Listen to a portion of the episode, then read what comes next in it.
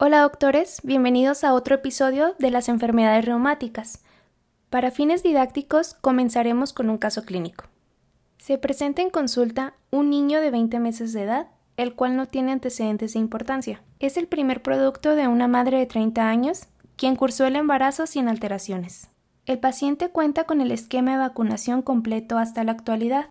La madre refiere que el niño lleva seis días con fiebre no cuantificada y sin predominio de horario y además no ha sido tratada. El cuadro progresó a un exantema polimorfo y pruriginoso. Primero estaba en ambas extremidades y luego apareció en tronco. Presentó edema en manos y en pies, de progresión ascendente hasta llegar a cara. Era inalterable a cambios de posición y a la actividad física. La madre considera a su hijo sano previo al cuadro actual. Al explorar, se encuentra una temperatura axilar de 38.3 grados centígrados, una presión arterial de 90 sobre 60, frecuencia cardíaca de 130 por minuto y frecuencia respiratoria de 35 por minuto. El peso es de 10 kilos y una talla de 82 centímetros. El niño está llorando, poco cooperador e irritable. La edad es aparente a la cronológica. A la exploración física solo se mencionan los datos que están alterados. Los ojos tenían leve inyección conjuntival y ligera descamación en párpado superior izquierdo. Los labios rojos, secos y edematosos. La orofaringe con eritema y lengua frambuesada. El cuello presentó una adenopatía palpable de aproximadamente un centímetro en el lado izquierdo, la cual era superficial y móvil. El abdomen estaba distendido, con resistencia a la palpación. Las manos y los pies con edema. Había un exantema polimorfo pruriginoso y la piel seca en todo el cuerpo, pero de predominio en las extremidades. Hasta este momento pregunto, por la clínica sospecho de etiología viral o bacteriana. Los datos de laboratorio importantes, leucocitos en 14.4, como el niño fue ingresado, al cuarto día de hospitalización los leucos estaban en 8.48. Las plaquetas a su ingreso eran de 180 y al cuarto día de hospitalización 304.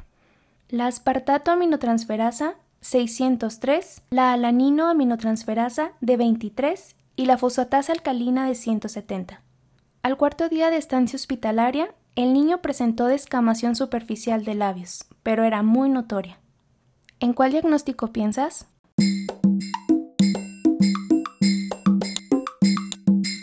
La enfermedad de Kawasaki es desconocida, benigna, autolimitada y no deja secuelas, también llamada síndrome mucocutáneo linfonodular. Es una vasculitis multisistémica aguda que afecta a vasos pequeños y de mediano calibre, así como a las arterias coronarias.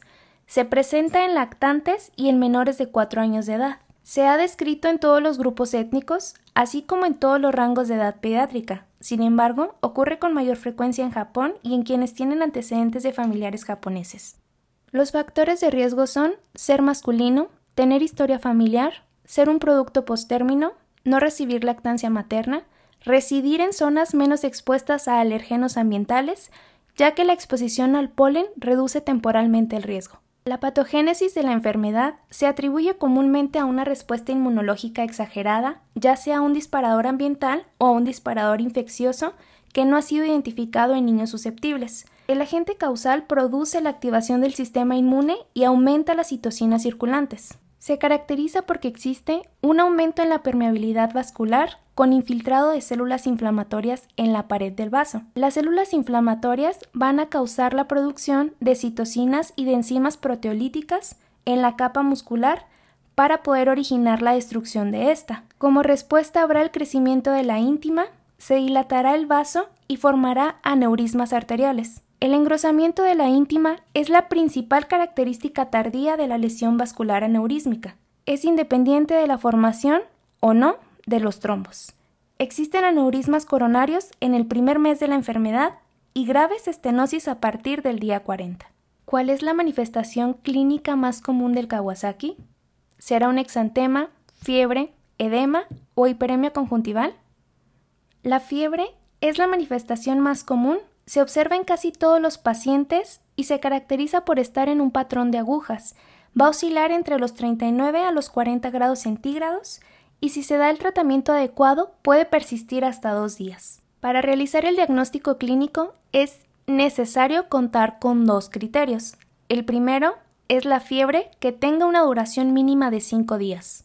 En el segundo criterio se establecen cinco características clínicas principales, de las cuales el paciente debe contar con cuatro. Estos son, primero, cambios en la cavidad oral, es decir, que exista eritema, labios agrietados o lengua frambuesada. El segundo son cambios en las extremidades. Si el paciente está en una presentación aguda, existe eritema palmar y plantar, edema en manos y en pies. Si está en una presentación subaguda, es decir, entre la segunda y la tercera semana, existe la descamación periungual. La tercera característica es el exantema polimorfo, que debe de ser maculopapular difuso, no hay vesículas, no hay pústulas y no hay flictenas. La cuarta característica es la linfadenopatía cervical, que deben medir más de 1.5 centímetros de diámetro y generalmente es unilateral. Y la quinta característica es inyección conjuntival, que debe de ser bilateral y sin exudados. Recuerda, el paciente debe contar con al menos 4 de las 5, y para poder hacer el diagnóstico hay que excluir otras enfermedades que tengan hallazgos similares. La enfermedad de Kawasaki evalúa la perspicacia clínica incluso del médico más astuto. Existen entidades en donde el paciente no cumple con los criterios, el Kawasaki incompleto generalmente se realiza cuando hay fiebre constante, pero existen menos de cuatro características clínicas. Es más frecuente su presentación en lactantes menores de 6 meses de edad. Y por otro lado, el Kawasaki de presentación atípica generalmente se presenta cuando existen manifestaciones atípicas, como la nefritis, neumonía, artritis, uveitis o afectación del sistema nervioso central. Es muy importante que estos dos tipos de presentación no se consideren como algo leve, ya que se ha visto que son incluso más graves que la presentación clásica. Es importante hacer mención de que existen signos clínicos que no están incluidos en el criterio diagnóstico, sin embargo su manifestación son muy importantes. Está la escamación perineal, la cual su aparición es unos días antes de que aparezca la escamación periungual. Puede proporcionar la clave clínica inicial. El signo patognomónico de Kawasaki es la reactivación del sitio de inyección de la vacuna BCG y se observa casi exclusivamente en lactantes. Sin embargo, pues no se ha tomado en cuenta para el diagnóstico porque existen países en donde no se aplica esta vacuna. Los niños también pueden presentar piuria estéril, artritis periférica y la hidropesia de la vesícula biliar. Es importante recordar que en Kawasaki no hay rinorrea ni secreción conjuntival. Hasta aquí. ¿Cuál es el primer diagnóstico diferencial que debo considerar? ¿Rubiola, sarampión, escarlatina, adenovirus o rickettsiosis? Los hallazgos de laboratorio no son específicos para la enfermedad, pero nos pueden decir características particulares. Existe un aumento de glóbulos blancos, eosinofilia, anemia normocítica y normocrómica.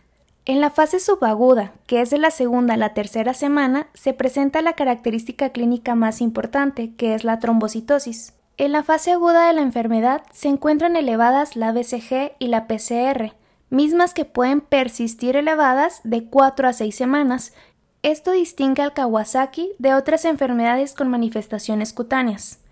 En el examen de orina se encuentra la pior estéril y en un tercio de los pacientes existe pleocitosis en el líquido cefalorraquídeo. También son frecuentes las alteraciones inmunológicas. En etapas iniciales existe disminución de la inmunoglobulina G. En la fase subaguda, los valores de la inmunoglobulina G, M, A y E están aumentados. Una de las patologías más cercanas al Kawasaki es la escarlatina, pero esta no participa en los labios ni la presencia de la inyección conjuntival, que estas sí se observan en el Kawasaki.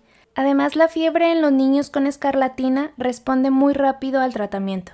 ¿Cuál es la primera opción de tratamiento? El diagnóstico temprano te permite prevenir las complicaciones de las anormalidades en las arterias coronarias. El tratamiento consiste en la aplicación de la gamma globulina de manera intravenosa. Esto es porque te ayuda a reducir rápidamente la inflamación y previene o detiene la progresión del daño de las arterias coronarias.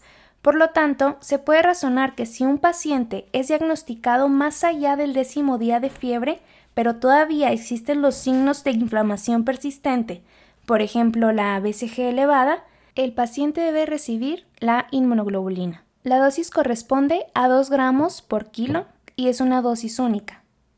Además se debe administrar el ácido acetil salicílico en una dosis de 80 a 100 miligramos por kilo al día hasta los 48 días después de la remisión de la fiebre. Los pacientes que tengan un recuento plaquetario superior a los 450 después del décimo día de fiebre, ellos deben recibir de 3 a 5 miligramos por kilo al día de aspirina para inhibir la agregación plaquetaria.